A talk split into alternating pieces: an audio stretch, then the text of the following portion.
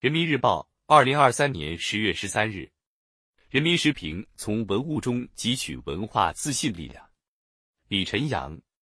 考古工作者将埋藏于地下的古代遗存发掘出土，将尘封的历史揭示出来，延伸了历史轴线，增强了历史信度，丰富了历史内涵，活化了历史场景。前不久，由中国历史研究院建立的我国第一家以考古命名的国家级专业博物馆——中国考古博物馆，正式面向社会公众开放。新石器时代七千岁的陶人面像，二里头遗址绿松石龙形器、商代象牙杯、周代铜锡尊，一件件精美的出土文物，观众从中感受到中国古人的聪明才智，领略到中国古代的灿烂文明。泱泱中华，万古江河。习近平总书记深刻指出，如果不从源远流长的历史连续性，来认识中国，就不可能理解古代中国，也不可能理解现代中国，更不可能理解未来中国。中华文明是世界上唯一绵延不断且以国家形态发展至今的伟大文明。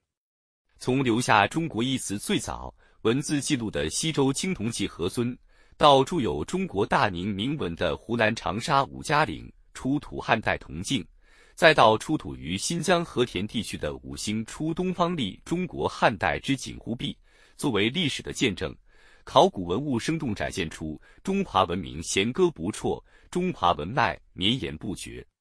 认识历史离不开考古学，考古工作是研究和展示中华民族历史、中华文明瑰宝的重要工作。对于没有文字记载的早期文明阶段。通过考古发掘找到更多信息，可以用一记一物廓清历史迷雾；而对于有文字记载的历史阶段，通过考古发掘正经补史，则可以让历史更加生动鲜活。浙江良渚、湖北石家河、山西陶寺、陕西石峁、河南二里头，考古工作者将埋藏于地下的古代遗存发掘出土，将尘封的历史揭示出来。延伸了历史轴线，增强了历史信度，丰富了历史内涵，活化了历史场景。事实上，考古既是在不断发现遗存、探寻历史，也是在不断传承历史、弘扬文化。遗址的发掘与复原，文物的保护与修复，不仅让历史遗迹、文化瑰宝重见天日、重获新生，也让更多人能够在触摸历史中。感知中华文明的独特魅力，在丝接千载中读懂何以中国。与考古文物的每一次相遇，都能让我们更直观地了解先人的生活习俗、思维方式、审美取向，感受中华文化的源远流长，体会中华文明的博大精深。在这个意义上，文物不仅是历史的见证，也是坚定文化自信的重要物质载体。近年来，考古学逐渐摆脱冷门的标签，以全新的面貌出现在人们的视野。一方面，这得益于考古与科技的更紧密结合。考古方舱、文物保护移动实验室等装备的亮相，碳十四测年、同位素分析等实验室考古技术的广泛应用，既助力考古不断取得新突破，也让考古发掘更有科技感，更加可感可知。另一方面，这也与考古成果以更为多样的面貌走进公众密切相关。